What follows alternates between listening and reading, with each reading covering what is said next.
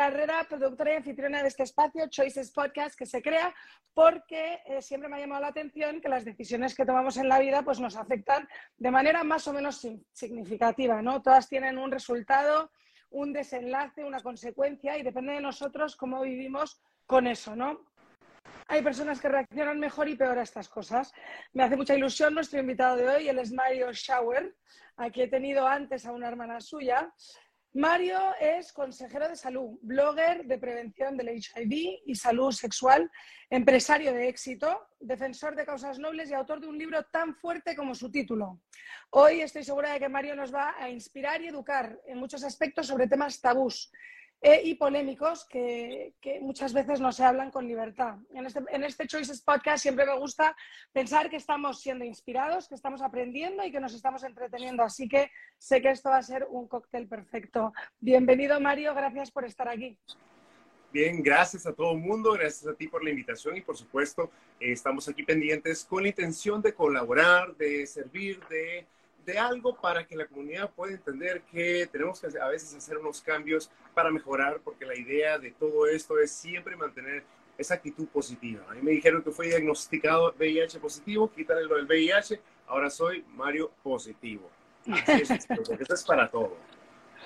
Mira, Mario, quiero empezar y vamos a meternos directamente en materia con eh, el principio, ¿no? De hablemos de este choice tan grande que cuando hablé brevemente contigo el otro día, tú me dijiste, para mí esto no fue un choice, o sea, para empezar, no el VIH, sino a lo mejor simplemente el tema de la homosexualidad o el ser gay, porque no sé qué palabra prefieres, como últimamente hay que ser tan políticamente correcto, tú me cuentas cómo es el término que queremos usar y, un poquito me hablas de comunidad y también sé que a la comunidad gay o LTGB, que ya hablaremos de por qué se engloba todo en uno, em, se habla de ellos como comunidad y tengo un amigo gay, homosexual, que me dice, para mí sí fue un choice el salir y decir, oye, soy gay, eso ya lo sabía yo, pero si es un choice que quiero vivir públicamente como ello, ¿no? Que todavía hay tanta gente, si quieres llamarlo enclosetada, que hasta llegan a casarse, tienen familias y el día de mañana, pues a lo mejor, puff, se descubre y la mujer se queda con cara de, ¿what? O sea, que hablemos un poquito de ese choice que para ti no fue un choice. Bueno, mira, la verdad es que sí, si lo hablamos ya en términos de comunicación y el lenguaje, sí existe un choice, existe una elección, es la cual nosotros elegimos no seguir engañando, no seguir engañándonos a nosotros mismos y tampoco a la gente a nuestro alrededor, que es el término de getting, out of the closet, ¿no? Que es salir del closet, donde tú eliges, ahí sí, eliges ser honesto con la comunidad, con la gente y con el resto de las personas que te rodean. Ahora, el ser gay, bisexual, transgender, eh, lesbian, no es una elección en sí, porque usualmente es más una, una implicación más biológica, más interna, porque es tu cuerpo, tu cerebro, tus hormonas y todo como tu, tu, cerebro percibe el resto del mundo, es como nosotros podemos saber qué nos agrada qué, nos, y qué no nos agrada. Por ejemplo, tú compras un, tú tienes elección para elegir un montón de sabores de los conos, pero tú sabes que hay uno que te llama más la atención que los demás. Independientemente de que los demás te gusten, existe uno que te puede llamar más la atención. Eso es una elección, pero tu cuerpo no te está diciendo por qué te gusta más ese sabor. Simplemente tus papilas gustativas sienten una atracción por ese sabor más que por los demás. Lo mismo es con la comunidad LGBT. No es una elección que queramos ser gay o que de repente un día decidí ser gay. Oh, mira, el hijo de tal persona decidió salir del closet. Esa es decisión pero no es porque cambió de la noche a la mañana. Hay gente, por ejemplo, conozco casos de personas, padres de familia, que dicen que no quieren que se acerque sus hijos a la comunidad LGBT o que tengan información sobre eso, porque los van a convertir en personas gays. La verdad es que no, no tenemos una varita mágica, ya quisiéramos, pero no tenemos una varita mágica para poder convertir a las personas esto es algo que es implícitamente más biológico que una elección. Ahora, la elección de elegir no seguir mintiendo, no engañarte a ti mismo, esa es una elección que ya es privada de cada quien y es algo que yo insisto, no podemos obligar a alguien a salir del closet. Si lo hacen, lo que están haciendo es generando un conflicto y un trauma mucho más grande de lo que se podría estar avecinando. Así que sí, te doy, te doy chance, pues eh, obviamente. Me encanta que has contestado. has contestado a la pregunta del ¿naces o te haces? Porque ese es como el, no, no, es que no nació así, de repente como que pasó. O sea, al final es el naces, tú lo estás dejando clarísimo. Mira, sí, claro, pero yo no puedo confirmar si es el naces o te haces, pero hay algo que sí es importante y es existes. Estás acá y tienes la capacidad de ser el, el moldeador del resto de tu vida, ¿me entiendes? Entonces al final existimos, nacemos o no, o no nacemos, hasta el momento tenemos entendido que es eh, una cuestión eh, más eh, biológica, porque es una atracción innata que tenemos, no es algo que está como impuesto, no es como que mañana quiero ser gay. Puedes tener una actividad homosexual con alguien y no significa que seas gay. Estás o experimentando o de repente te llamó la atención ciertas acciones, pero no significa que te identifiques como una persona LGBT. Eso ya, ya, como te digo, hay tantas siglas que a veces las personas, hasta la misma comunidad gay dice que ¿por qué tantas siglas? ¿Por qué tantos números? Pero mientras más conocemos sobre el tema LGBT, sobre, la diversidad que existe en el mundo, pues obviamente más eh, detalle o más en detalle podemos nosotros definir lo que es eh, la comunidad o este grupo que ha sido ha tenido tanto auge pues desde los eh, riots que pasaron en los 60 y todo lo demás, pues ha empezado a generar esa ola de promover la individualidad de cada persona. Así que es, es, un, es un, tema que podemos hablar por horas, ¿no? Bueno, luego vamos a profundizar, os voy a hacer preguntas puntuales sobre tantas siglas, etcétera, y todo esto. Pero empecemos un poquito con tus inicios, porque yo sé que hay un momento culmen en tu vida donde claramente hay un cambio enorme. Eh, previo a eso, ¿tú crees que los choices que hicieron tus padres cuando tú eras jovencito, esos que no elegías tú, ¿no? Porque todos éramos unos mandados, eh, definieron de alguna manera la persona en la que te has convertido hoy? Pues mira, Obviamente el pasado de todos nosotros eh, siempre va a ser definido por algo, cosas o situaciones que pasaron en tu pasado. Hay cosas que yo no puedo, no recuerdo o no podré saber, pero lo que sí tengo bien claro es que la educación que me han brindado, eh, la interés de, salir adelante, ¿no? Eso, esa motivación para el éxito, eh, siempre ha sido algo pues inculcado por la familia, por ese seno familiar, en el cual pues me imagino yo que en algún momento tendrán sus buenas decisiones o malas decisiones. Lo importante es cómo guiar pues a la persona a salir adelante. Yo salí del closet a los 18, 19 años, maybe. públicamente ya lo hice como hasta los 27 años. Uh, pues sabes que trabajaba en televisión y mantenía una imagen como eh, celebrity allá o lo, lo, que era, pero no, no lo había hecho público, ¿no? Entonces, eh, cada quien decide a quién compartirlo, cómo compartirlo y cuál es su nivel o límite para salir del closet o todo eso. Pero sí, muchas de las decisiones tienen que ver con eh, la educación que nos dan nuestros padres desde pequeños, así que es importante. Si, tú, si un padre de familia, eh, por ejemplo, no quiere o no quiere promover el tema LGBT con sus hijos, yo diría que no está haciendo lo correcto, pero yo no soy quien para decirle cómo manejar, cómo educar a sus hijos ellos decidirán. Lo importante es que cuando lo haga, que no lo vaya a hacer de forma negativa. Si usted no quiere hablar del tema LGBT con sus hijos, no lo haga, porque eso es decisión de cada padre. No podemos nosotros decir qué hacer o qué no hacer. Lo que sí pedimos es que no lo, no lo consideren como algo negativo, ni tampoco sea algo que se mantenga oculto, porque imagínate, en, aunque los, los, chicos ya saben, ahora de los 11, 13 años ya tienen internet, ya tienen eso, ya saben quién es LGBT, quién es trans, quién es, quién, saben más que nosotros inclusive.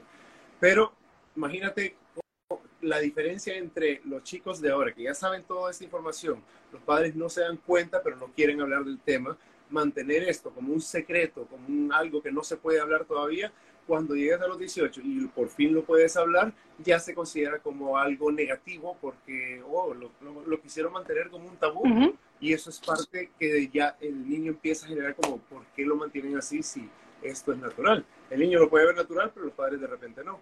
Así que depende de cada quien, lo importante es la comunicación. Eso es fundamental para todo ser humano, para poder entender y comprender las cosas y sacarle la mejor forma de, de estos temas. Bueno, yo creo que hoy en día además está tan alrededor nuestro que es imposible, como quien dice, evitarlo. O sea, está en las series normales, como puede haber Flash o una de estas que lo va a ver tu hijo. Mi hijo de 10 años estaba leyéndose un libro, Los Trails de Apolo, y es una saga enorme que empieza con Percy Jackson, y estaba saliendo ese tema. O sea que, eh, eh, efectivamente, mm, te va a tocar tener la conversación de, pues sí, también pasa, ¿sabes? Eh, luego hablaremos de cómo lo normalizas o no lo normalizas, en fin. Eh, estudiaste, has dicho, eh, tú estudiaste tema de cine, ¿no? Si no me equivoco, luego fuiste presentador, o sea, tuviste una vida como súper pública. Claro, sí, en el 2004, 2004 sí, me gradué de producción de cine y televisión, una carrera en Costa Rica, luego otra en Honduras, comunicaciones, y, em, y estuve sacando periodismo, no la terminé, pero eh, saqué pues ya un porcentaje bastante alto. Y bueno, pues ahí saliendo adelante y esta información, que por cierto estuve como comunicador, como tú dices, en Honduras por muchos años, ya no, pero me ha servido porque esa experiencia de la educación más hablar en cámaras, que yo no servía para hablar claro. era malísimo. Mi mamá hasta me lo dijo una vez, amor, usted no sirve para la televisión. Y era cierto, yo no servía, la verdad, pero me, como que les, me impulsaron y logré, pues ahora mírame, no me, no me callo, claro, todo se aprende, ¿no? Eso es fundamental, o sea, en la persona que te has convertido, porque al final ahora das charlas, macro charlas, que yo creo que es más difícil que hablar con una, con una cámara, ¿no?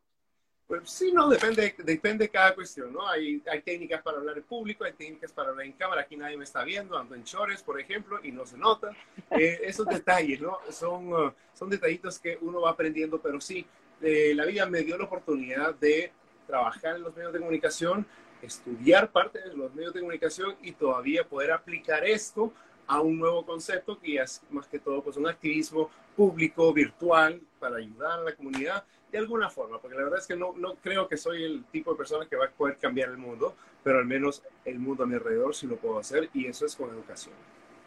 Pero si no me equivoco, todo hubo de repente un momento fuerte en tu vida, porque no todo fue tan positivo. Supongo que cuando recibes la, la noticia de que tienes VIH, primero es shock, horror, temor, eh, angustia, eh, y ahora has llegado a hacer declaraciones como que te ha mejorado la vida. O sea que Cuéntame un poquito cómo pasamos de un lado al otro y, em, si no me equivoco, también esto te pasó más o menos, que lo cuentas en tu libro, que hablaremos ahora de tu libro, em, en Costa Rica fue, eh, durante tus estudios, algunos de tus estudios. Fíjate que yo me graduó el 2004 en diciembre y me regreso para Honduras, al mismo, antes de Navidad, me regreso para Honduras y en octubre de ese año que yo ya regresé, 2005, eh, fue cuando yo recibí un diagnóstico, o sea que pasaron más o menos alrededor de entre ocho meses eh, desde que yo me vine de Costa Rica.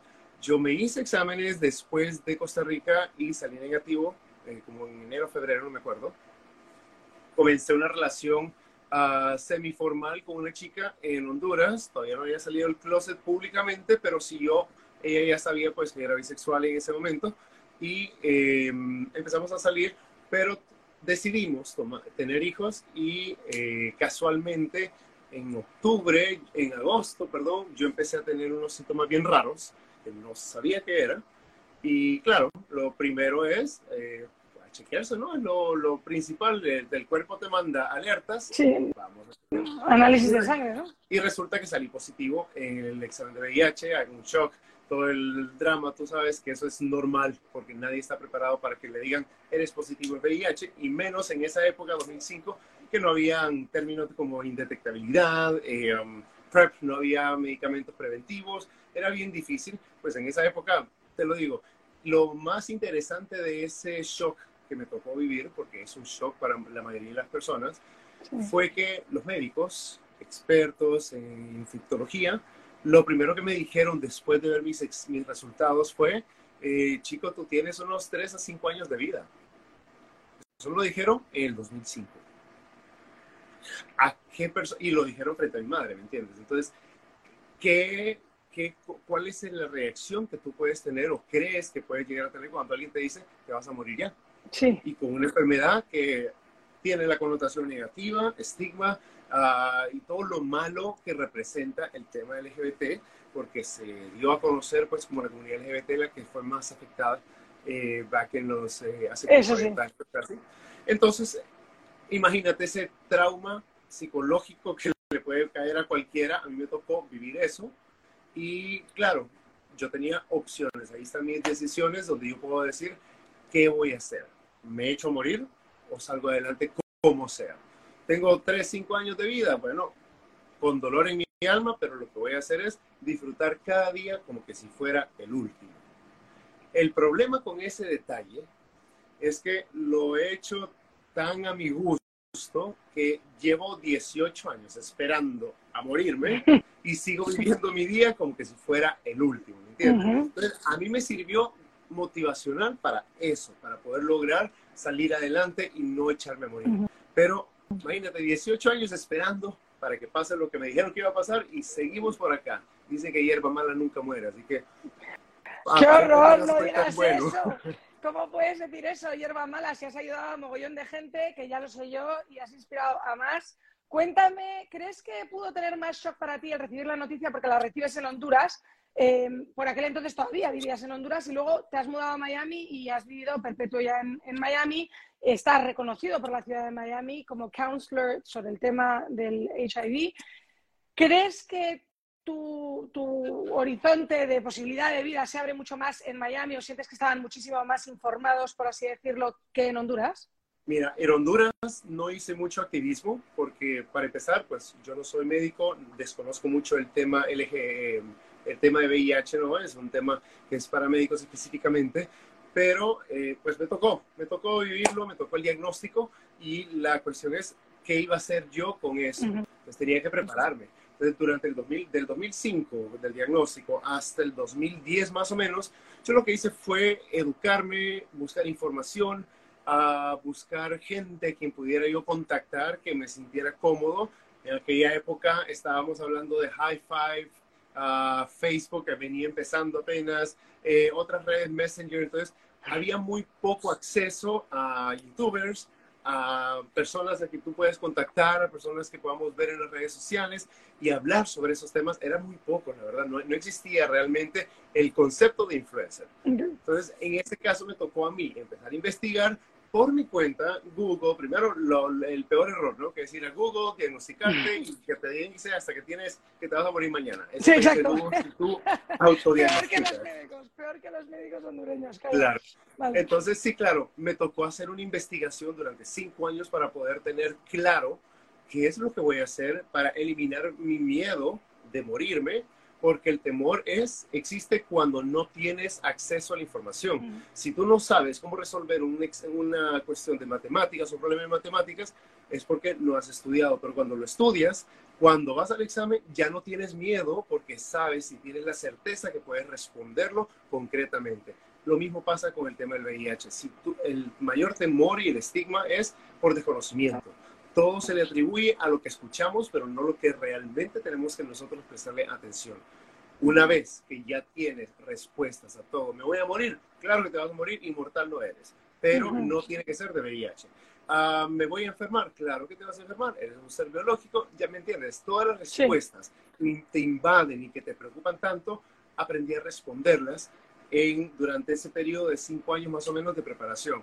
Al punto me obsesioné, creo, en la información para saber más y, y perder ese temor que lo que pasó fue que tenía tanta información que yo necesito compartirla porque no es posible que esto solo yo me lo sepa cuando hay gente que no sabe de este tema, ¿no? Aprovechando que era positivo, dije yo, ¿por qué no?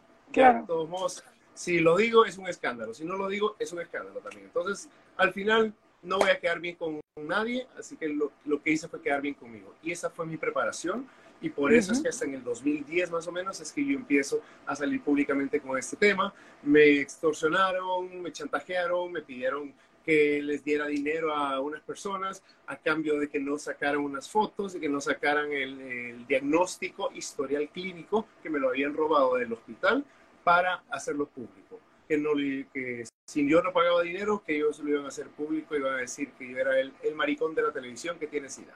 Esos fueron los términos que manejaron ellos. Tomé la decisión de no pagar. Claro. Estaba pidiendo alrededor de 50 mil lempiras en, en aquella época.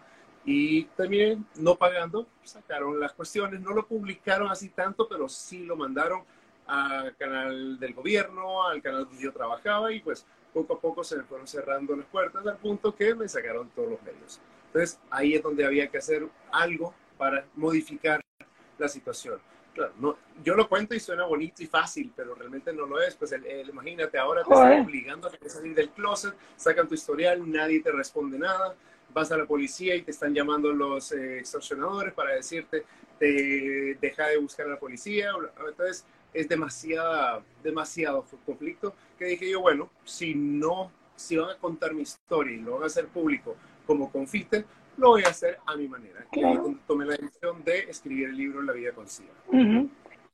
Y entonces ese libro sale un poco más, un poco después, ¿no? El libro sale en el 2011, eh, creo que en junio de 2011 eh, fue que ya logramos publicar el libro. Lo terminé en diciembre del 2010 y unos amigos pues, me ayudaron a desarrollar esta publicación y sacar la primera edición y hacer la presentación eh, ahí en Tegucigalpa, que fue cuando se hizo. Y pues eh, luego la gira de medios que hicimos, que fue donde hablamos públicamente de qué es lo que iba a pasar, qué iba a venir, qué venía, qué se trataba. Y bueno, pues se expandió la bomba al punto que eh, pues todo el mundo se enteró quién era porque tenía VIH. Y creo que eso fue el mayor impulso de marketing que pudo haber tenido en esa línea, porque ya me ubicó con gente que pueda contactarme y empezar a hacer preguntas. Y ahí nace todo el activismo que, que venimos haciendo ya desde el 2010. Así que los traumas, sí, claro, son traumáticos, son cosas complicadas, pero nada es imposible en este mundo si te lo propones. Y de ahí te mudas a Estados Unidos, te vuelves spokesperson y entonces ya oficialmente estás ayudando a muchísimas personas a, sobrellevar mejor ese shock, aunque como dices tú, el que se entera hoy en día que tiene VIH no es como cuando te enterabas hace 10, 20 años. Claro, sí, no, yo después de eso, de la publicación del libro, pues me ofrecen un blog en un periódico, me ofrecieron dar unas presentaciones en universidades, eh, me tocó viajar pues a Centroamérica a dar unas presentaciones también sobre este mismo tema, como, como, no como experto porque todavía no estaba tan eh, inmiscuido en estos temas, pero sí por lo menos para como un testimonio de vida, ¿no? Y luego eh, me toca venirme para Estados Unidos después de varias amenazas de muerte y todo lo demás por escribir públicamente sobre estos temas. Uh, no, decido no averiguar si era cierto o no, eh, no quería averiguar si me iban a matar o no. Así que tomé la decisión y me, y me vine para Estados Unidos. Aquí apliqué pues, a un asilo político y eh, da la casualidad que pasa lo de Pulse, lo de Orlando, que asesinaron 49 chicos de una discoteca LGBT. No sé si te enteraste de mm. eso. Y bueno, ha pasado varias veces. Esa misma noche, eh, a las 3 de la mañana, eh, veo que me están llamando de CNN, Telemundo, de BBC, y digo, ¿qué pasó? Son las 3 de la mañana y están los medios revueltos. Me empiezan a llamar y eso fue lo sorprendente, lo que a mí me pareció sorprendente, porque empiezo a ser una figura representativa de la comunidad LGBT por mi trabajo, que, con gente que yo no conocía. Me llaman de, eh, de Cala, de CNN, luego Telemundo, y que ese mismo día tenía que ir a tres, cuatro medios a hablar sobre la reacción que debemos tener la comunidad LGBT. Entonces, las cosas trágicas y todo, pero sí me dieron una gran oportunidad aquí en Estados Unidos para poder ser un representante público, una buena voz para los que no tienen voz sobre temas LGBT, sobre temas de salud sexual. Entonces, ya gracias a eso, todos los trabajos que empecé, pues ya me piden que vaya a dar una presentación a tal lado, al punto que he hecho ya como 700 presentaciones en Estados Unidos, en inglés, en español, y bueno, pues eh, bien interesante eh, la historia de todo esto, ¿no? Ha sido complicado, como todo, pero es muy lindo poder saber que mi labor o la labor que la vida me asignó, esta misión que me cayó por, por no sé, de sorpresa, con un balde de agua fría, ahora pues es parte de lo que me enorgullece como ser humano, poder ayudar a la comunidad, a la gente y a todas las personas que necesiten del servicio que yo ofrezco, que es lo que yo no tuve cuando me pasó el diagnóstico. Eso es lo que yo ofrezco. Soy un, como un first responder, una persona a quien puedes acudir cuando se te rompió el condón. Claro, no en el momento, pero sí me puedes llamar y decirme, mira, se me rompió el condón, ¿qué hago? ¿Qué hago? Te doy una guía para que vaya a chequearse, para que se haga estos exámenes y todo lo demás. Si tienes este temor, haz la pregunta y yo te la puedo responder. Si no la puedo responder, le digo, no puedo, no sabría qué decirte. Pero si la puedo responder, le doy toda la información posible con accesos, con links, con lo que necesite para que tenga esa tranquilidad. Y si tiene temor de tener VIH porque no quiere que nadie se entere, le damos una orientación de qué puede hacer, qué potencial situación puede pasar, cómo hablar con la familia, si no quieres hablarlo con nadie, cómo resolverlo por ti mismo. Damos todas las respuestas que necesita la gente sobre temas que de repente no puedes encontrar académicamente, sino que lo puedo hablar con experiencia versus el tema de la academia. Vamos a hablar de dos temas del, dentro del VIH que acabas de mencionar. Uno, cómo hablar con la familia, que me parece interesante. ¿Cómo te sentiste tú arropado o no arropado? ¿Te costó mucho salir más con el tema del VIH que con el tema de, oye, que I'm gay? Mira, eh, sí es importante que una persona salga del closet, sí es importante que le cuente a personas cercanas, tengo VIH, es importante, ¿no? Pero no significa que es una obligación. No tienes por qué contarle a nadie de tus condiciones personales a menos que tú no a menos que tú quieras. Pero lo contrario no es necesario. Ahora, es importante contar con alguien, un apoyo, porque ese peso que te viene encima de la información que estás teniendo actualmente puede ser un poco difícil de lidiar con ello si no sabemos manejarlo correctamente. Así que es parte de lo que yo recomiendo a la gente, perdón, eh, que si van a salir del closet o si van a salir públicamente con el VIH, ya sea con su familia, con amigos, pareja, novia, siempre que se preparen antes de responder o antes de hacerlo. ¿Por qué? Porque la gente va a preguntar las mismas dudas que tú tuviste cuando fuiste diagnosticado. Entonces tienes que tener la preparación para poder responder concretamente sin que vayas a preocupar más a la gente. Por ejemplo, viene, viene tu madre y te dice, mira, me enteré por ahí que me dicen que tienes VIH. ¿Es cierto esto, no? Si yo respondo, tengo VIH, mamá, me voy a morir. Yo mismo estoy dando poder a algo que no sabemos si es cierto o no, que me voy a morir por condición. Pero si tú respondes, mamá, mira, sí, en efecto, siento mucho que te enteres por otra persona, vivo con VIH, no te preocupes, tengo todo bajo control, sé que tienes muchas dudas, por favor, hazme la pregunta que quieras y yo te voy a responder. Las dos formas de responder son completamente diferentes. Una es preocupando a la comunidad, a la madre, a la familia, y la otra es empoderado con la información para poder responder. Cuando tú tienes seguridad de lo que estás hablando, puedes sentir, eh, puedes mandar la vibra de que las personas van a percibir que tú estás en control a pesar de que hay una condición que da miedo hablar de ella y que la estás viviendo él tiene el poder. Entonces ya no doy miedo, ya, no, ya la gente hasta tiene más seguridad en contactarme porque saben que puedo darles una respuesta. Y si yo lo puedo hacer, lo vamos a hacer. Ese es el objetivo de este proyecto. Con tu familia, sin embargo, no tenías todas estas tablas. ¿Tú te sentiste cómodo arropado o te tocó también ir un poco remando como te ha tocado en general? Fíjate que tengo, mi, bueno, mis padres se divorciaron cuando yo estaba chico y eh, pues me vine para Tegucigalpa, donde vivía mi madre, a los 18 años. Y pues cuando ya salgo diagnosticado positivo, no le quería comentar a nadie, no quería que nadie se enterara, pero como deciden extorsionarme, deciden sacar esto público, saco el libro, claro, mi familia lo lee hasta después de que yo lo publico.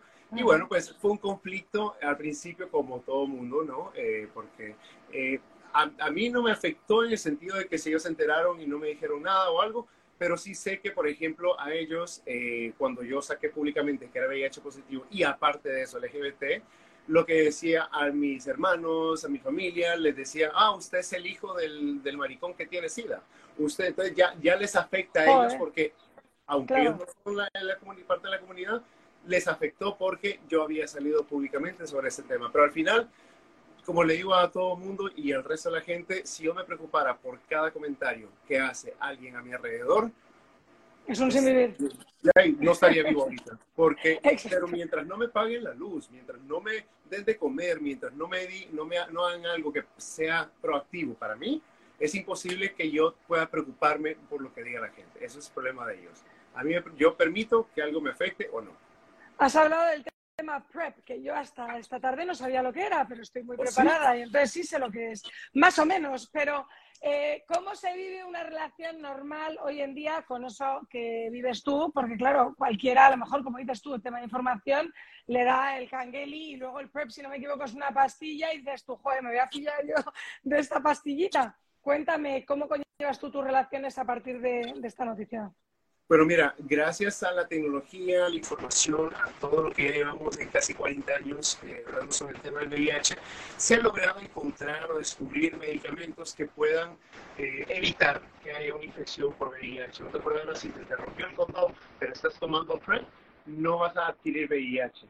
Si yo me encuentro en estado indetectable, lo cual es otra tecnología que no existía en aquella época, significa que tengo una carga viral tan baja que aunque se me rompa el condón, no voy a poder transmitir el virus del VIH a mi pareja. Entonces, yo me cuido, yo sé cómo hacer para evitar una infección por VIH a las personas que estén conmigo sexualmente y también sé cómo prevenir este tipo de eh, potenciales diagnósticos a través de medicamentos que sirven para prevenir no solo condón, sino que tenemos PrEP, tenemos NPEP, que es un medicamento de emergencia que se toma 72 eh, horas después del potencial situación de riesgo que hay sobre VIH. Así que hay muchas técnicas, hay muchas formas, pero no hay acceso ni a la información, ni tampoco acceso al medicamento. Claro.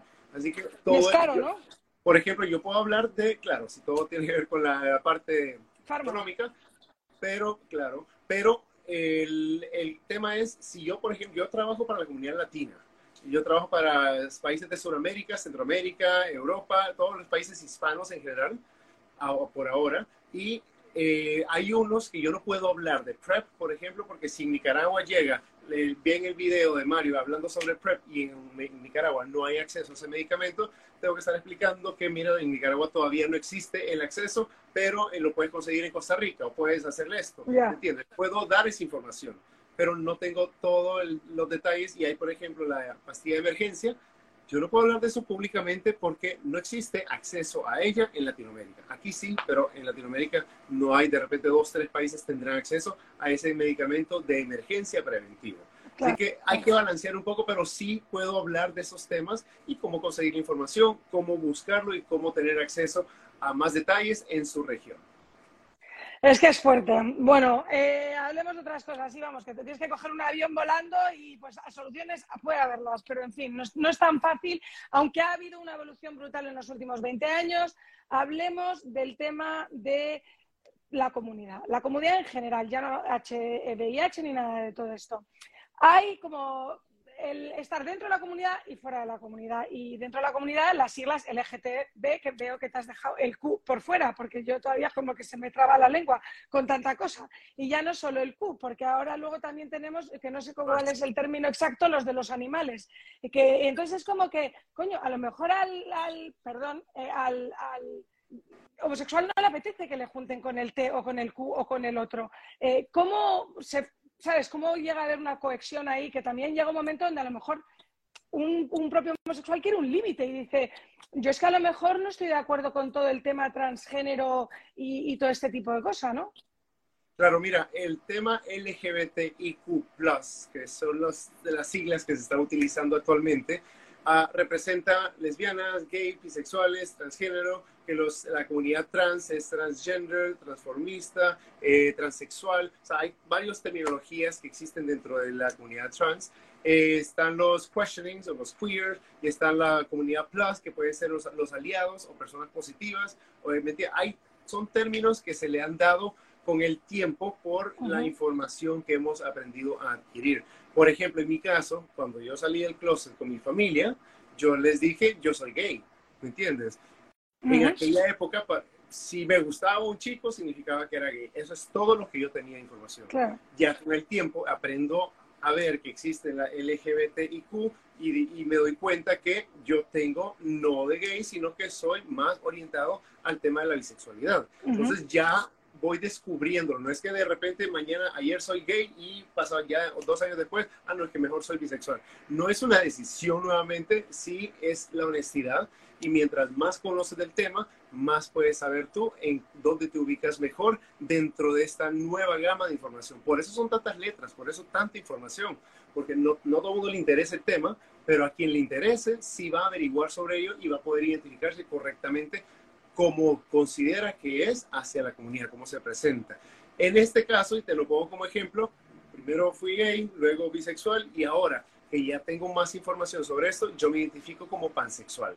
Pansexual, por si desconoces tú, es la terminología que se le da a las personas que se sienten atraídas por todo tipo de personas, independientemente de su género, físico, gusto, uh, looks, eh, imagen, no importa, lo importante es el ser humano. A esas personas con las que yo me siento. Si hay química, con gusto, pues entablamos una relación. Yo he tenido eh, parejas lesbianas, eh, gays, bisexuales, heterosexuales, he tenido una, pareja que hacía transformismo, eh, así que he tenido la, oportunidad de conocer diferentes personas y no porque yo sea de una manera y la persona de otra no significa que yo no pueda tener una relación. Eso es la pansexualidad, que es amor al género, amor a la, a la humanidad y no específicamente a un detalle. Así que eh, de esa manera me identifico yo, pero para llegar a esa conclusión fueron años. No es algo que de la noche a la mañana tú puedes elegir, ¿no?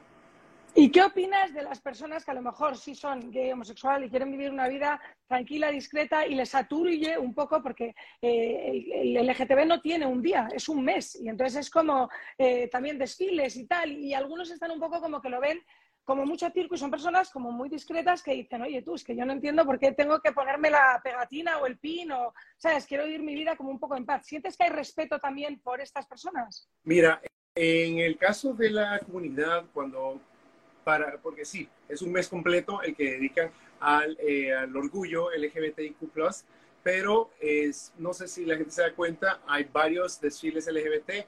En abril es aquí en, eh, en, Miami, en febrero tenemos el latino, en Nueva York tenemos en junio. Eh, hay tantos, hay tantos actividades que se hacen a través de la comunidad LGBT, pero sí, ¿no? Cada quien decide si quiere colaborar, participar, aprender o no sobre los temas. Al final, eso es decisión personal. Cada quien elige hasta qué punto quiere permitir que esos temas puedan llegar a su familia. Hasta uno tiene la opción a elegir, ¿no? Hay personas lastimosamente que te obligan a salir del closet, a decirlo públicamente porque quieren saber. Pero al final, como les digo yo a las personas, una vez un diputado en Honduras, no me acuerdo quién era, me preguntó en un canal de televisión, me dice, mira, me dice, pero yo, yo te puedo dar una pregunta, Harley. Pero, ¿cómo sabes quién es la mujer y quién es el hombre? Entonces, detalle es que no puedes, eh, que la gente no sabe, porque no han vivido, no son LGBT, entonces desconocen sobre el tema. Y claro, da cólera que te pregunte quién es la mujer y quién es el hombre en una relación sexual donde hay dos eh, géneros masculinos. Mire, lastimosamente para ese tipo de respuestas, la única forma de averiguarlo es usted yéndose a la cama con otro hombre. Porque si nadie le va a decir a usted quién es la mujer y quién es el hombre, porque ninguno de los dos son mujeres. Los dos son mujeres. Los dos tienen pelos, los dos tienen eh, eh, eh, genitales masculinos. Es imposible que usted pueda definir que alguien sea mujer solo por el hecho de que usted crea que debe ser hombre y mujer y quién es el que maneja ese rol detalles. a veces puede ser un poquito grosera las respuestas, pero prefiero ser más claro y concreto en esos temas que darle partida a que quieran indagar y preguntar más. Yo le dije a él, es como que si yo le preguntara cómo pone usted a su mujer en su cama. Claro. No puedo hacer eso porque es privado. Si usted quiere saber qué hago yo en la cama, véngase conmigo y le demuestro. Pero en general es, bien, es una forma de mostrar que hay que mantener una línea también, porque la gente puede preguntar, necesita preguntar, pero hay, hay una línea donde tú ya no puedes meterte solamente porque quieres saber. Puedes averiguarlo, contáctame y yo te doy toda la orientación que necesites. Vale, aquí tenemos opinión, y esto es opinión tuya personal, eh, se ha vuelto un revuelo ahora todo el tema del género y los niños, ¿no? Y si tienen la opción a cambio de género, esto está siendo enorme en Estados Unidos en general. ¿Qué opinas ante eso? Porque claro, darle la opción de algo así a un niño muy pequeño es como cuando te dicen no puedes usar un arma hasta que tienes 18 y había países en los que no te podías hacer un piercing, o sea, no sé cómo decirte. No vayas a decir cambiarte de sexo que de repente digas, ostras, porque ha habido, por ejemplo, un Netflix, no sé si sabes, obviamente lo sabes, de que estuvo muy, censurado, ¿verdad?, de temas transgénero que luego han, se han arrepentido porque, claro, de repente puedes ir con el forward, pero no dejan que hable el que a lo mejor no le ha ido tan bien. Claro, mira, bueno, sabemos que también actualmente con las redes sociales se le han llamado pues ya uno de los nuevos poderes eh, de la comunidad. es es importante que la gente entienda que hay, tendencias, ¿sale? A veces se pone de moda en Netflix, a veces eh, se ataca por otro lado, hay que eso ya depende de cómo nosotros percibimos y cómo recibimos la información que existe actualmente, que sea trendy, ¿no? Pero algo interesante con eso que acabas de preguntar, mira, por ejemplo, mi hermana ha tomado la decisión de no, no hablar con mis eh, sobrinas sobre el tema LGBT porque es decisión de ella eh, educarlas de esa manera y va a hablar con ellas cuando esté ella preparada o las chicas estén listas, mi sobrina, para hablar sobre el tema, ¿no? Pero es, es, curioso para que veas, no se habla del tema con mi sobrina en, en, en, casa, sin embargo, en una ocasión me puse a jugar con ella y con sus amiguitos ahí en la, en la grama, pues estaba jugando con ellos, me estaban revolviendo como el tío chistoso, me dicen, y casualmente eh, entramos y me dice mi sobrina, eh, tío, me dice, ¿me puedes dar tu número telefónico? Es para una amiga. Claro, me llamó la atención porque 11 años de mi sobrina y mira, le digo, no, no, no, no te puedo dar el teléfono porque pues, tu, tu, amiga es muy chiquita y que no sé qué y no sé cuánto. No me dice, es para el hermano de ella que te vio jugando con nosotros. Mi sobrina, al natural, de la nada, me dijo, es para el hermano de ella que le gustaste y quiere tu teléfono. Ella no lo dijo en ningún momento de forma negativa, no se ha hablado del tema con mi sobrina y sin embargo mi hermana escuchó y me quedó uh sorprendida como, ¿escuchaste? Sí. Entonces, no se hizo más alarde sobre el tema, no, no hablamos más, pero sí mi hermana vio en ese momento que mi sobrina ya sabe de esos temas pero no es algo que lo ven como nosotros los adultos lo vemos, porque nosotros hablamos de, oh, esa persona es gay, lo primero que se nos viene es, está acostándose con alguien en, con el género masculino en la cama. Eh, eh, la sexualidad es lo que a nosotros se nos viene cuando hablamos de tema gay, qué hacen en la cama, cómo se ve, los, las porros que vemos, pero no pensamos en que son seres humanos. Dos días después, tres días después, llega mi sobrina diciendo que uno de sus compañeritos es transgender porque lo está diciendo. Y ella le explicó a mi familia que era un transgender según lo que ella percibe y lo que el, el compañerito les contó. Entonces, los chicos ya tienen la información, ¿no? Si los padres no quieren hablar del tema, está bien, eh, se respeta porque ellos son los padres de familia. No podemos imponer algo que los padres deciden cómo criar a sus hijos. Pero ya la información está y mientras más alarguemos o evitemos hablar de un tema, no es que va a hacer que desaparezca. Una persona de LGBT ya puede de repente identificar que hay algo diferente en su persona de los nueve años, siete años, once años, ya lo pueden identificar. No digo que tengan 100% de la razón, pero esa, esa información que ya ven ellos afuera, más lo que ellos identifican, dicen, oh, mira, me siento identificado con este caso que yo estoy viendo en la red social. Por ejemplo, ya ya tienen información. La cuestión es si nosotros manejamos o abordamos un tema de esta calidad de forma eh, prohibitiva, con temor, por el hecho de que no sabemos qué responderle a nuestros hijos, eh, se puede generar un traumita y puede lo, hacer que los chicos no quieran salir del closet o no quieran hablar con sus padres sobre esos temas por temor a una represalia, a que te corran, a que te castiguen o algo, ¿no? yo, yo considero que la comunicación es importante. Y cuando tus hijos hablen sobre ese tema, abórdalo de acuerdo a lo que ellos preguntan y al, al nivel que ellos están. No vas a decirle a un chico de 5 años, o oh, mira, una persona gay lo que hace es esto en la cama con su pareja. No le vas a decir eso, pues. Pero si puedes decir, es, es un chico que ama a otro chico y que tiene una relación como papá y mamá. ¿Entiendes? Son detalles que puedes hablarlo dependiendo del lenguaje que lo vayas a tocar y que no se escuche o que no se sienta como que es algo negativo. Porque si hablas de algo que es prohibido, que es malo, entonces obviamente la gente va a empezar a concebir ese término como algo malo. Pero si lo hablas de forma natural, aunque no seas parte de la comunidad, por lo menos esa información va a generarle eh, tranquilidad y seguridad a la persona que le estás transmitiendo el mensaje, que en este caso son tus hijos. Así que hablemos con ellos cuando ellos pregunten, es la mejor forma o el mejor momento para responder. Hablas de papá, mamá, eh, estamos hablando, o no hemos hablado todavía, pero como tienes todo el globo desde Estados Unidos a países latinoamericanos y hay una gran discrepancia en a qué nivel están con respecto a los derechos, los llaman derechos de la comunidad, ¿no? Eh, estoy con el lingo. Y el tema del matrimonio, del matrimonio y de las adopciones. ¿Cómo ves tú todo ese tema? ¿Cómo respondes ante todo ese tema?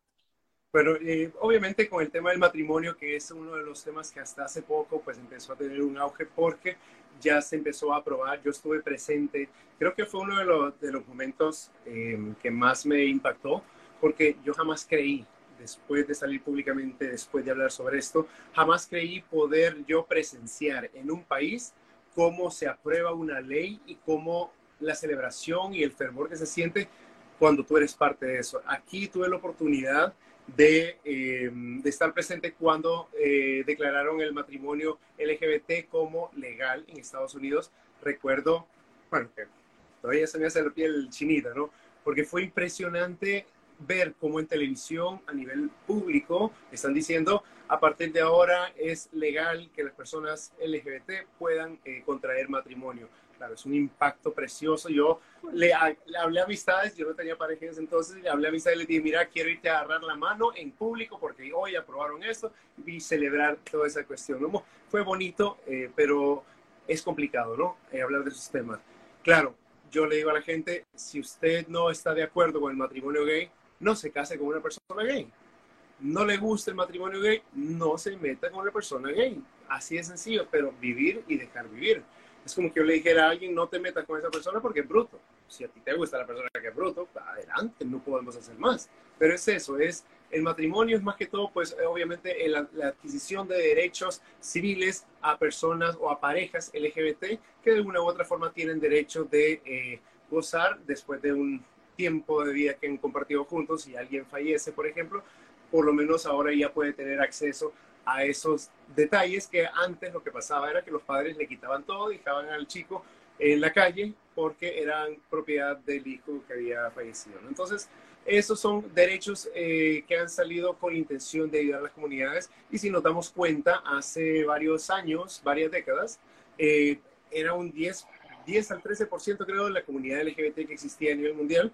Actualmente ha tenido un crecimiento y no es por el hecho que estamos convirtiendo a, la, a, las personas en gay, porque no podemos convertir a la gente en gay, pero sí este, eh, este crecimiento es porque como hay más información, hay más seguridad en poder decir soy LGBT, soy gay, soy bisexual, soy esto, porque ya tienes más acceso a información. Entonces, cuando hay más acceso a información, la gente se siente más cómoda y por ende ya puede salir más personas del closet y sentirse seguras consigo mismos pero no es el hecho que haya una conversión, pero sí es, hay, una, un dato de crecimiento bastante exponencial, bastante alto y que antes, eh, según, la, em, según el estudio de Kinsey, hablábamos de un 10 al 13% de la comunidad LGBT, ahora creo que se está manejando un 17, un 19% de la población a nivel mundial que se identifica como uno de los grupos LGBTIQ+.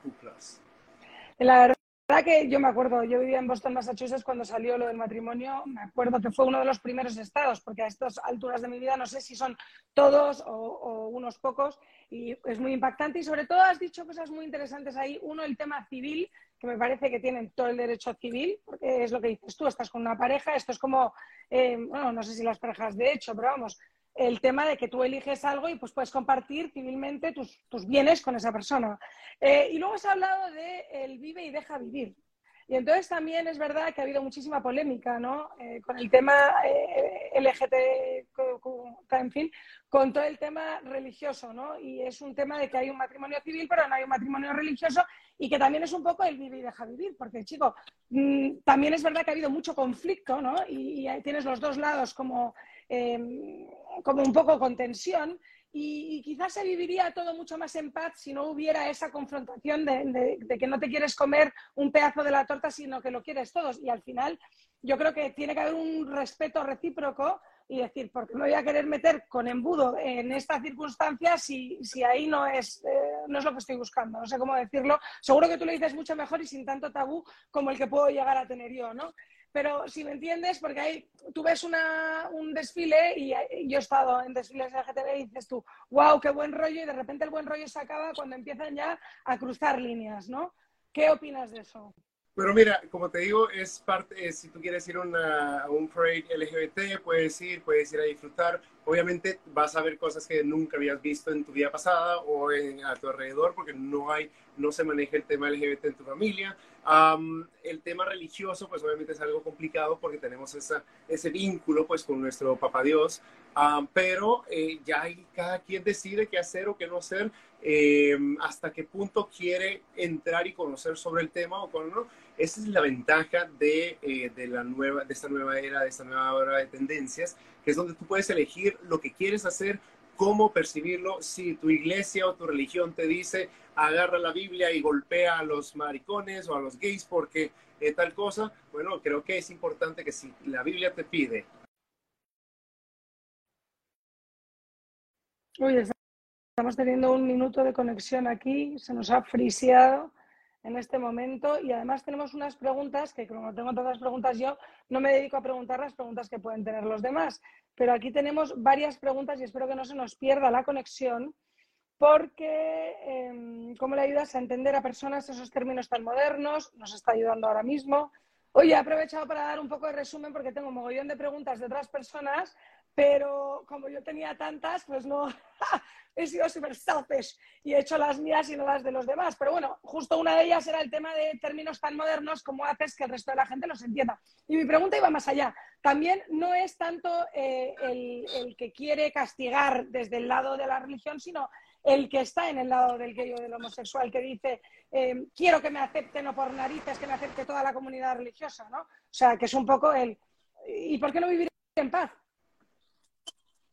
Claro, no puede, uno, nosotros como seres humanos queremos que nos acepten. Nos encanta la idea de tener followers, de que nos sigan, de que me vean como una persona, que sea yo popular, porque según los números de las redes sociales, eso es lo que te hace popular según las redes sociales. Pero en la realidad es, tú vas a hacer lo que tú quieras con tu vida. Si tú no quieres aprender qué es tanto LGBTIQ, porque te confunde tantas siglas, no lo hagas. Pero mientras más conocimiento básico tengas sobre el tema, menos dudas, menos temores y menos homofobia vas a estar proyectando tú hacia la comunidad. Así que si no quieres saber tanto del tema LGBT porque no te interesa, no lo hagas. Estos temas están hechos para las personas que les interese el tema. En mi caso, yo no puedo decirte, ah, no puedo atender a alguien que tenga eh, cáncer, por ejemplo, porque no puedo yo orientarte en algo sobre el tema del cáncer. Yo te puedo orientar en temas de VIH por la certificación, por los estudios, por la preparación, porque estoy preparado para ello, pero yo no me puedo meter en otro tema que no va conmigo. Pero, por ejemplo, si me da o a un familiar le da cáncer, yo puedo empezar a averiguar y decido averiguar sobre ese tema para entender qué le está pasando a mi pariente. Entonces, cada quien va a averiguar la información que quiera de acuerdo al interés que le tenga. Como el tema del VIH, todo el mundo me llama en primero de diciembre para decirme felicidades por tu día. Yo no es que estoy celebrando mi día por el ser el primero de diciembre, el Día Mundial de la Lucha contra el VIH, pero lo asocian conmigo y creen que es el día para el día que hay que estar orgulloso de ser positivos. No es eso.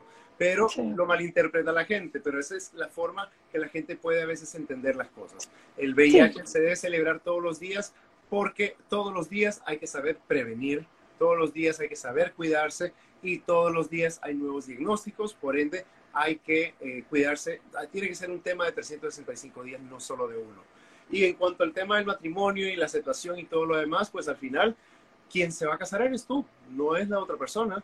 Y así que si te quieres casar, hazlo. Si no te quieres casar, no lo hagas. Si quieres, si eres gay, pero no te quieres casar porque no quieres que nadie se entere, no salgas del closet. Mantén siempre las cosas lo más personal posible, pero no engañes a las personas que están a tu alrededor. Que ese es el tema más importante. No puedes decirle a una novia, quiero ser tu novia, eh, quiero ser tu novio, pero eh, no le quiero contar que soy bisexual o que me llama la atención esto. ¿Entiendes? Esos detalles tenemos que ser honestos en ese sentido.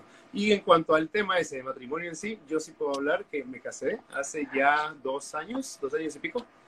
Y eh, estoy Tenemos que desilusionar a todos los que me preguntan si tienes pareja. O sea, chicos, sorry, ya está, ya está gone. ¡Qué emoción! Oye, enhorabuena. Entonces, ¿qué? ¿Dos años? ¿Público? ¿Tienes pareja? Ya, estamos, ya estamos hablando de dos años más o menos. Eh, bueno, sí, un año y pico. Fue en agosto del año pasado que nos casamos. ¿Y lo conociste ahí en Miami? Eh, no, de Honduras, casualmente. Ah, bueno, qué maravilla. Entonces, nada, tenemos pareja hondureña, eh, hondureño con hondureño, y tu vida para adelante 100%, o sea que el VIH no es como que te ha impedido informar un matrimonio ni nada de eso. Te falta que no has abordado el mini tema de las adopciones, que yo voy a colegios donde hay padres homoparentales, que me encanta el término, me lo han dicho hoy también. Em, cuéntame de eso, ¿qué opinas? Bueno, mira, en cuanto al tema de la adopción, como todos ya sabemos, un tema nuevo, el tema LGBT versus el tema de adopción es algo que ya los grupos conservadores han atacado eh, bastante fervientemente porque eh, se considera de que o creen todavía hay un estigma donde creen que por ser nosotros LGBT vamos a pervertir vamos a abusar de eh, los chicos cuando son menores porque ellos no se pueden defender. Tantos puntos que están ya sea a favor o en contra del tema, que es un tema que se vuelve complicado. Ahora, la cuestión es que ahí es donde yo pongo, eh, pongo como ejemplo eh, cómo entender esto. Y ahí están dos grupos, está el pro-choice y pro-vida, que son pro-elección y pro-vida, pues ambos defienden, por ejemplo, el derecho a nacer, el derecho a que no te aborten, el derecho a, a, un ser que todavía no existe, pero que eh, están luchando para protegerlo, ¿no? que no haya, no haya aborto, abortos y todo eso. El mismo tema se puede aplicar a las adopciones y es que al final hay tantos niños en el mundo que son abandonados, que no tienen padres de familia, que quisieran una oportunidad de salir adelante y aparentemente hay tanto conflicto en el tema de los procesos de adopción, tanto para heterosexuales como para personas eh, Complicadísimo. Entonces, es tan complicado. Entonces, claro, hay que hacerlo porque hay un protocolo para seguir para poder asignar esto. Pero si empezamos a poner obstáculos a que la comunidad LGBT no pueda adoptar solamente porque ellos son pervertidos en su mente y creen que vamos a abusar de los niños, entonces al final quienes piensan eso es porque tal vez ya lo hacen o lo han hecho o creen que así es la cosa en la realidad, pero no es el hecho. Entonces tenemos nosotros que entender que aunque es complicado, es una solución que le podemos dar al mundo, el hecho de permitir las adopciones a la comunidad LGBT, claro, que pase todas las regulaciones que exigen para defender la niñez, ¿no? Pero si se puede aplicar este proceso para evitar que haya tanto chico o chica huérfana en el mundo, ¿por qué no hacerlo? ¿no? Pero eso ya son cuestiones de nomenclaturas, de información, de educación, de, de todo, ¿no? Civil, legal, político, cultural, religioso, todo esto implica. Al final, quienes viven tu vida eres tú mismo. Entonces tú decides qué hacer o qué no hacer con lo que tú quieras hacer con tu vida. Yo he tenido pensado ya más adelante de repente adoptar. Eh, me gusta mucho la idea.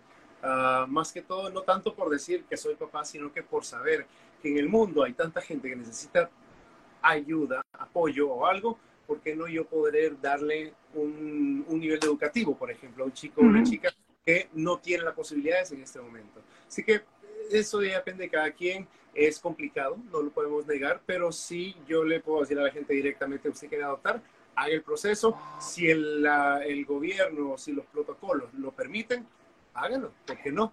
Si no se lo permiten, bueno, o a seguir luchando o eh, usted decidirá si existe o no de seguir haciendo el proceso. Pero cada quien puede hacerlo. Y una pregunta, porque estoy segura de que, ya que has mencionado el hecho de que querrás ser padre algún día, em, tú a tu propio hijo, porque esto es personal tuyo, de Mario. Eh, el día de mañana te dice tu hijo menor de edad que está pensando en la identidad de género y cambiarse el género, ¿qué le dirías? Espera que seas mayor de edad. Estoy segura de que le apoyarías ya una vez siendo mayor de edad, no me cabe la menor duda, pero te pregunto menor de edad, que es como si quieres la pregunta caliente del momento.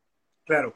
Eh, como padre de familia, si hubiera sido padre o si el día de mañana pudiera hacerlo y me toca una, una situación como esta, al principio yo no sabría qué hubiera respondido, pero ahora que yo ya me metí en el tema y empecé a averiguar porque me llama la atención llegar a ser padre algún día, la respuesta es bien simple. Cuando tu hijo o tu hija se te acerca y te dice, me identifico como transgender, quiero hacerme la reasignación genital y tiene 11, 12, 13 años, claro, ¿qué vas a decir, no? ¿Qué se hace en este momento? Claro, no va a cambiar su, su género de la noche a la mañana. Para ello necesita tu permiso de entrada, porque es menor de edad, y segundo, necesita información. Entonces, ¿qué se hace en ese momento? No, los padres no se deben alterar cuando te preguntan algo que no sabes. Segundo, empieza a averiguar como padre de familia lee, edúcate, prepárate, psicólogo, religión, donde quieras prepararte para hablar sobre el tema, recibe toda la información que puedas y que no sea orientada en solo religiosa o que no sea solo un psicólogo. Abarca todo. Tú aprendiendo eso, empiezas a orientar a tu hijo, a tu hija, a querer entender por qué te dice eso, como a los 11, 12, 13 años te puede decir eso. Tú no lo sabes, tal vez tu hijo sí lo sabe, pero tú no lo sabes. Entonces, empezar a conversar con esta persona y bueno, de acuerdo a la ley o a las leyes que existen en los países, estos procedimientos se pueden hacer hasta después de cierta edad, hasta después de llegar a una madurez eh, física. Entonces, le planteas la situación de cómo, la, cómo puede él o ella y aprender a comenzar a identificarse como, un nuevo, como una nueva identidad, pero primero abordar la información que necesites para todo mundo. Y de esa manera comparte con tus hijos, estás hablando de un tema que tal vez no es normal en, en, la comunidad hablar de este tema, pero si tu hijo o tu hija te lo preguntó, en vez de rechazarlos, en vez de correrlos, en vez de castigarlos, en vez de generarles un trauma, ¿por qué no aprovechar ese momento para crear un vínculo, para aprender a prepararte y poder responder y saber más del tema que no te compete a ti, pero a tu hijo sí, ahora sí te le compete? Entonces, ¿por qué no aprovechar ese tema tan complicado y utilizarlo como un vínculo, una, un alliance entre padres e hijos y hablar sobre ese tema. Eso es lo que hay que hacer. Si nosotros, ah, si nuestro hijo nos sale del closet a los 11 años y nos dice, papá, mamá, soy gay, soy lesbiana, y empiezas con el castigo, con la faja, que no sé qué, lo, que vayas a hacer, va a generar un trauma en los, en los chicos. Entonces, mejor aprovecha esos temas que son complicados y sácale provecho aprendiendo tú mismo y compartiendo con tu hijo sobre el tema ambos se educan y ya se genera una mejor relación eh, de la familia, solamente por el hecho de tomar la decisión de no rechazar, sino que aprender mutuamente. Creo que es importante lo que dices, porque muchas veces las parejas heterosexuales pues prefieren no tener que planteárselo hasta que te cae la tortilla y ¡paf! te pasó y entonces no te queda de otra. Y es como reaccionas, que lo hemos hablado en la introducción, ¿no? Ante esa posibilidad y ahí es donde tú decides si alejar a la persona y de paso traumarla a lo mejor o de, como dices tú, crear un vínculo, ¿no? Ahora está en, también, segundo tope caliente con niños, el tema de Disney en eh, la Florida, sabemos todos que es candente. Y claro, me pregunto, ¿tú cómo lo ves? ¿Como que es una oportunidad para a lo mejor tener esa conversación con los niños o lo ves como que se están metiendo demasiado en camisa de once varas queriendo meter esas cosas en el tema de los dibujos animados? Bueno, mira, en cuanto al tema de, Disney, que ha sido pues obviamente un tema bien controversial acá, porque Disney ha dicho presente al tema de la comunidad LGBT, pero Disney se ha asociado con los chicos o los niños desde pequeños. Yo me acuerdo que las primeras películas que vi, La Sirenita, La Bella y la Bestia, eh, todos esos detalles, ¿no? Eh, si tú ves estas películas, de estas series, todas hablan de amor, de, de la promoción a, la, a ser bien con tu comunidad y todo eso. Así que el tema de Disney y la comunidad infantil, los chicos, las chicas, es algo que debe, debe continuar de la misma manera. Ahora, como lo han asociado con el tema LGBT también, recuerden algo, ser gay no es solamente para personas adultas. El tema LGBT lo traen las personas, los individuos, ya sea desde que nacen o como la gente lo dice, nace o te haces, no importa, lo que importa es que existes. Y si Disney lo que ha hecho es, se ha apropiado de ese tema, ya sea por cuestión comercial, por estrategia financiera, por, por la razón que lo haya hecho, al final sigue representando a los seres humanos. Y los seres humanos también son niños. Nosotros fuimos niños en algún momento y vamos a seguir creciendo. Si tú crees que los chicos no deberían ver Disney porque ahora se asocia con la comunidad LGBT, recomiendo que se pongan a ver todas las películas de Disney, donde nosotros podemos ver cómo personajes se ponen vestidos, se ponen estos, cambian de género, ahora son mujeres, ahora son hombres, y no lo notamos porque fue algo sutil o lo vimos como una caricatura. Pero ahora que ya pueden empezar a analizar y se dan cuenta, hay tantos personajes que se ponen, varones que se ponen ropa femenina, chicas que se ponen ropa masculina, uno sale con anteojos, otro con bigotes, se lo quita, se lo eso es Disney, son caricaturas, es la imaginación de los personajes eh, que han creado ellos y que los chicos se han identificado con eh, Disney o han crecido con Disney por, y más ahora con que lo tenemos en televisión, en pantalla, al clic de un control, ¿no? Así que es, un tema que no podemos, si tenemos una opinión, perfecto, pero el hecho de que tengamos una opinión no significa que estemos en lo correcto. Disney tomó la iniciativa de asociarse a la comunidad LGBT y promover esto, bueno, pues han hecho plata, como no tienes idea, por este mes. Y de ahí felicidades por ellos, ¿no? Pero eh, un padre de familia no puede eh, acusar a una, a una entidad, a una organización, una compañía como Disney, por ejemplo, para decir que están haciendo algo malo, porque al final pues, creo que ellos no hubieran sacado algo LGBT si no hubieran hecho los números y hubieran llegado a la conclusión de que sí les conviene de repente promover ese tema. Ahí cada quien lo promueve como quiera, pero al final la promoción de eh, la comunidad LGBTIQ no es promover a que te hagas gay, es promover los derechos humanos universales, o sea, que tengas el mismo derecho tú como lo tiene una persona que es heterosexual. Eso es lo que se está buscando. ¿Y por qué no incluirlo dentro de estas marcas comerciales que generan pues eh, bastante impacto en la comunidad o en las sociedades a nivel mundial? Si ellos tomaron la decisión fue por decisión de ellos, pero el hecho que tú consideres que estén en lo correcto o no, ya eso es opinión tuya, no significa que estén en lo correcto o no. Pero lo ideal es, bueno, averigua por qué lo hicieron y de repente puede ser una mejor respuesta. Pero todo es la información. Si la tenemos, podemos responder bien.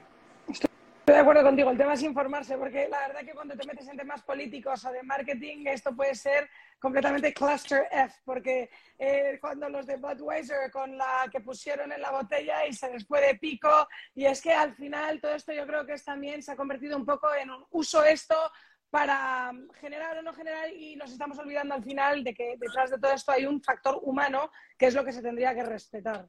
Eh, bueno, te agradezco. Eh, hemos empezado tarde y entonces te he castigado y te he sacado más tiempo de lo habitual. Entonces te voy a dejar ser persona pobre porque llevamos aquí ya un tiempo muy largo hablando y agradezco muchísimo todo esto. Eh, pero te voy a preguntar preguntas super light y frívolas ya para terminar antes de mis dos finales. ¿Cuáles son el Health Choice, Fitness Choice y Beauty Choice de Mario en este momento?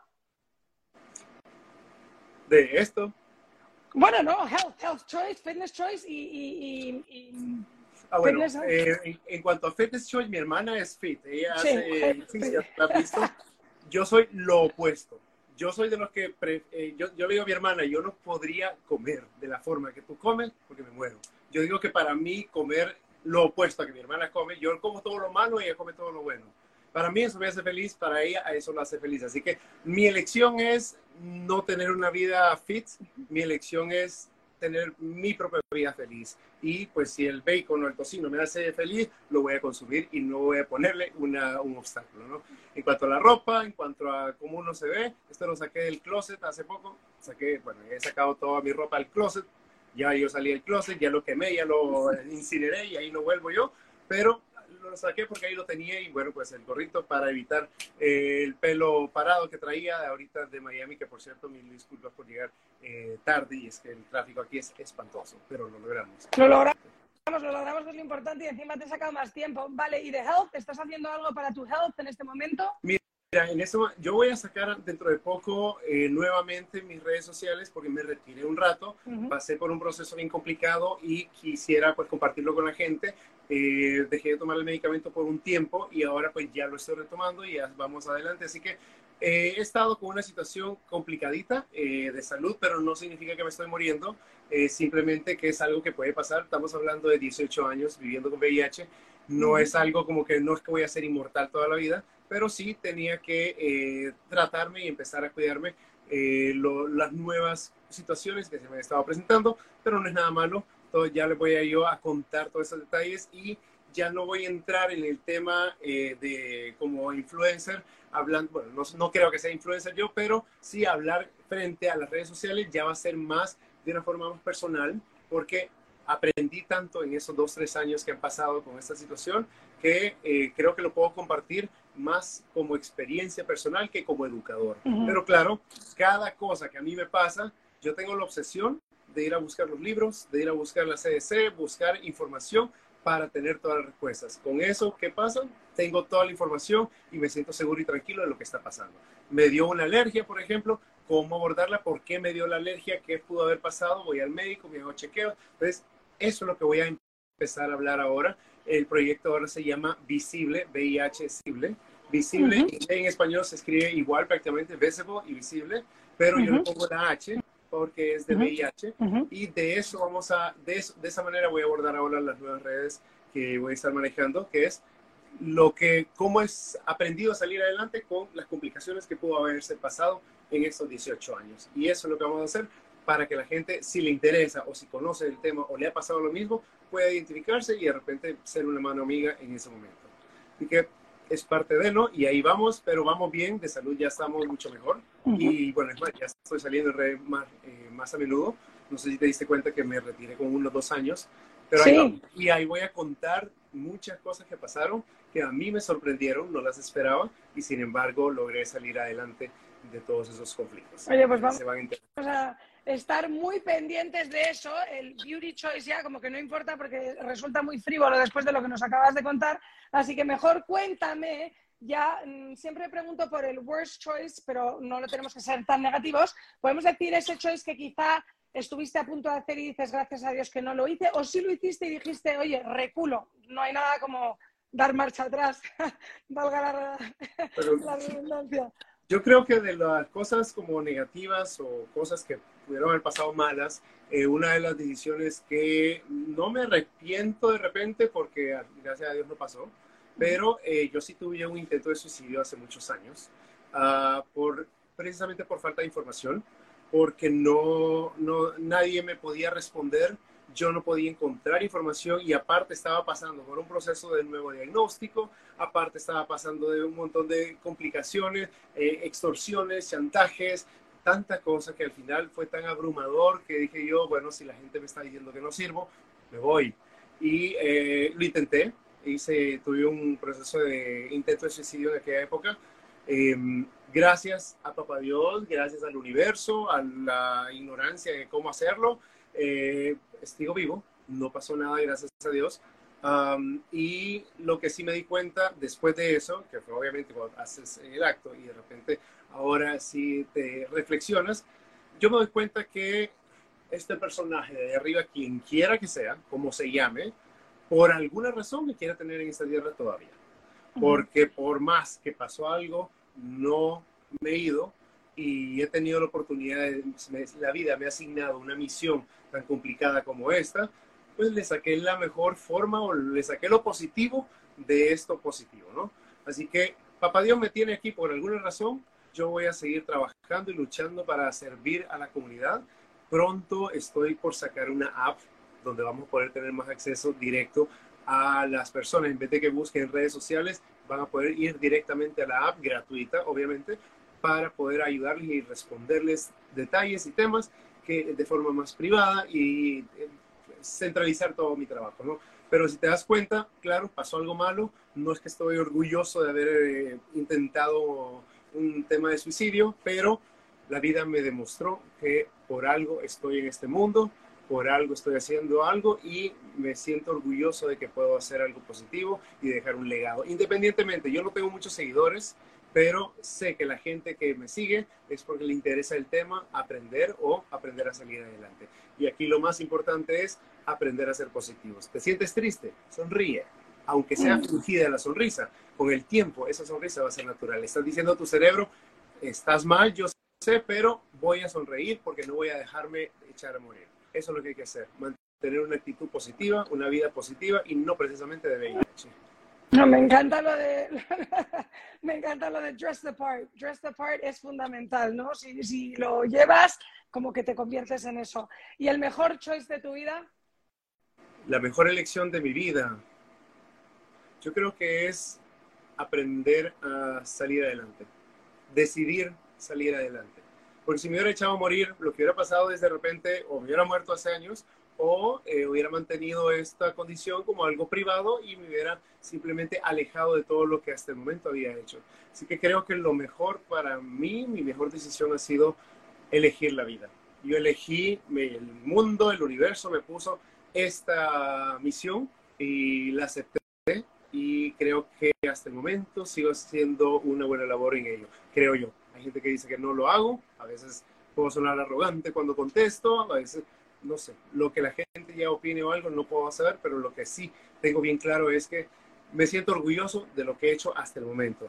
Más aún, y eso sí me gusta decirlo, tengo todavía 18 personas desde que empecé a trabajar en este tema, que me llamaron, me llamaron en el momento donde querían suicidarse. Hasta el día de hoy, 18 personas todavía me pueden decir, Mario, gracias a ti no me maté. Entonces, eso me enorgullece. No fueron miles, pero no sé cuánta gente habré pasado por lo mismo, pero las personas que todavía me contactan y me dicen, gracias a ti no me maté, eso me hace sentir a mí como que hice algo positivo. No, a mí se me hace un nudo en la garganta, no te imaginas, no, no creas. es que... Es impresionante, ¿me entiendes? Porque es, estamos hablando de una vida, no estamos hablando de números, no estamos hablando de followers, es una vida que te dijo Mario, gracias a ti no me quité la vida. Sí. Yo creo que eso es mi mayor orgullo, creo. Sí, ese es el mejor choice de tu vida, el poder haberte convertido no solo vivirla y elegir la vida, el poder haber vivido para ser este spokesperson y esta persona, pues que, oye, ya para empezar ha salvado a 18, eso es heavy. Eh, a mí, en cuestión, darte las gracias por la entrevista de hoy, decirte que em, nunca había abordado el tema LGTB. Eh, tengo muchos conocidos y muchos amigos y la verdad que me encanta haberlo hecho contigo porque creo que que traes mucho balance y que traes una perspectiva maravillosa para las personas que a lo mejor pues eh, o son heterosexuales o tienen algo de, ya no digamos homofobia, pero fobia, fobia a lo desconocido, a la desinformación eh, y que nos has dicho hoy, nos has explicado que lo más importante es estar informados, ¿no? Y que gracias a Dios, en tu caso hubo la vez que no lo estuviste y te salvó la vida, pero que en general eh, la información es un aliado. Y, bueno, te agradezco todo este tiempo y el haber respondido a todas mis preguntas que he intentado hacer de la mejor manera eh, y de hablar todos estos temas tabús sin tabús. Así que gracias, Mario, por esta tarde. Pues Muchísimas gracias a ti y a tu comunidad. Espero que les sirva, espero que quede esto grabado por ahí y si me lo puedes pasar te lo voy a agradecer mucho también para compartirlo en las redes o pues ponemos el link. Y mira, creo que es importante también recalcar que, claro, hay que hablar de las cosas positivas, pero imagínate, ¿quién me hubiera dicho a mí que aquel, aquel 18 de agosto del 2005 alguien me hubiera dicho, Mario, no te preocupes, que te va a ir bien, vas a tener esto y esto, esto no lo hubiera creído. Hoy tengo, soy hondureño, tengo acá, eh, hace poco se me cayó el cuadro, pero por ahí lo tengo, un reconocimiento del Congreso Nacional de Estados Unidos por mi labor, imagínate. Y yo no hubiera dicho eso al chico que le diagnosticaron VIH positivo cuando tenía 23 años, yo creo que no lo hubiera creído. Y sin embargo, mira cómo es. Así que si te quitas la vida, no vas a saber qué puede traerte el futuro, qué puede traerte la vida. Y disfruta, es una vida la que tienes, así que a sacarle el mayor provecho que te puede sorprender de lo que puede traerte este mundo. Así que gracias por todo. Cuídense. Muchísimas gracias, Mario. Chao, chao. Que estés muy bien. Chao. Bueno, pues ya lo habéis oído. Esto ha sido un tema pro vida, sobre todo, y hay que agradecerle ¿no? a las cosas que nos da la vida, a la gente que nos pone por medio, a esas personas mágicas que conocemos en el camino, que nos salvan día a día y que nos apoyan a entendernos mejor y, bueno, que son nuestras muletas, ¿no? Y todos tenemos las nuestras propias y encontrarnos personas como Mario en nuestra vida y sobre todo si estás pasando por casos y situaciones como esta, puede ser lo que te cambie la vida. Uno te la dé, te, te, convenzca de que la quieres vivir y te ayude a entender un poquito mejor las situaciones, ya sea que tú no seas esa persona, pero que quizá lo tengas en casa, tengas algún pariente, familiar, eh, Dios no lo quiera, que le den el diagnóstico, pero que puedas ser ese ese, no sé, esa conexión que ayude a, intentar sobrellevarlo mejor, ¿no? Creo que en la entrevista de hoy hemos tenido muchas respuestas eh, súper interesantes con una persona ultra honesta, maravillosa, que ha sido totalmente transparente. Me ha encantado desde el minuto cero que nos ha contado que iba en pantalón corto. Yo también voy con legging, así que haciendo trampas como Mario, utilizando la cámara de cintura para arriba. Em, todos esos truquillos ¿no? que nos sabemos los que entendemos de este medio y, desde cosas como esa a todo lo demás que nos ha contado. Va a quedar compartido, ya sabéis, siempre lo comparto todo en todas mis redes sociales. Eh, estas entrevistas las hacemos por Instagram, pero quedan luego subidas y editadas en Spotify. Solo corto la cola de adelante y la de atrás. Eh, lo tenemos también en YouTube Channel, que ahí siempre está la entrevista completa. Apple Podcast y bueno, ahí pondré los links y estaremos muy pendientes del próximo si Dios quiere, el libro de Mario, que creo que hay material para hacerlo, pero sin duda de su reaparición en redes y de todo lo que nos tiene que contar. Em, en fin, ahí tendréis una aplicación que es la que está a punto de lanzar, donde podréis eh, llegar a hacer las preguntas directamente que queráis y no perderos en el mar, el océano de Google, que a veces confunde más de lo que ayuda. Así que bueno, os agradezco eh, este tiempito que habéis estado conmigo. agradecerte yo a ti, Mario, gracias a ti por todo. Eh, me encanta estas entrevistas que hago. Sabéis que os pido a vosotros mismos que me digáis a quién queréis que entreviste, mandarme esas personas. Me alegro de haber tenido en este mes eh, LGTBQ a este invitado mío, Mario Schauer, que la verdad que es un hombre maravilloso. Y hice mucho de su familia porque he entrevistado también a su hermana, que es otra mujer fantástica y bueno, la verdad que, como diría, ¿no? Algo bien hicieron los padres, porque son personas fantásticas. Bueno, os agradezco el tiempo. Por favor, mandarme esas personas. Tengo más gente alineada, pero siempre me encanta que me deis feedback. Con feedback se vive y se puede llegar mejor a, todos, eh, a todas las personas que me seguís y que me escucháis. Os agradezco muchísimo. Os doy un besito muy, muy fuerte en esta tarde y nada, disfrutar de la semana que ya casi todos estamos de vacaciones, bueno, por lo menos nuestros hijos, y, bueno, a disfrutar que son dos días, ya lo habéis oído, Mario.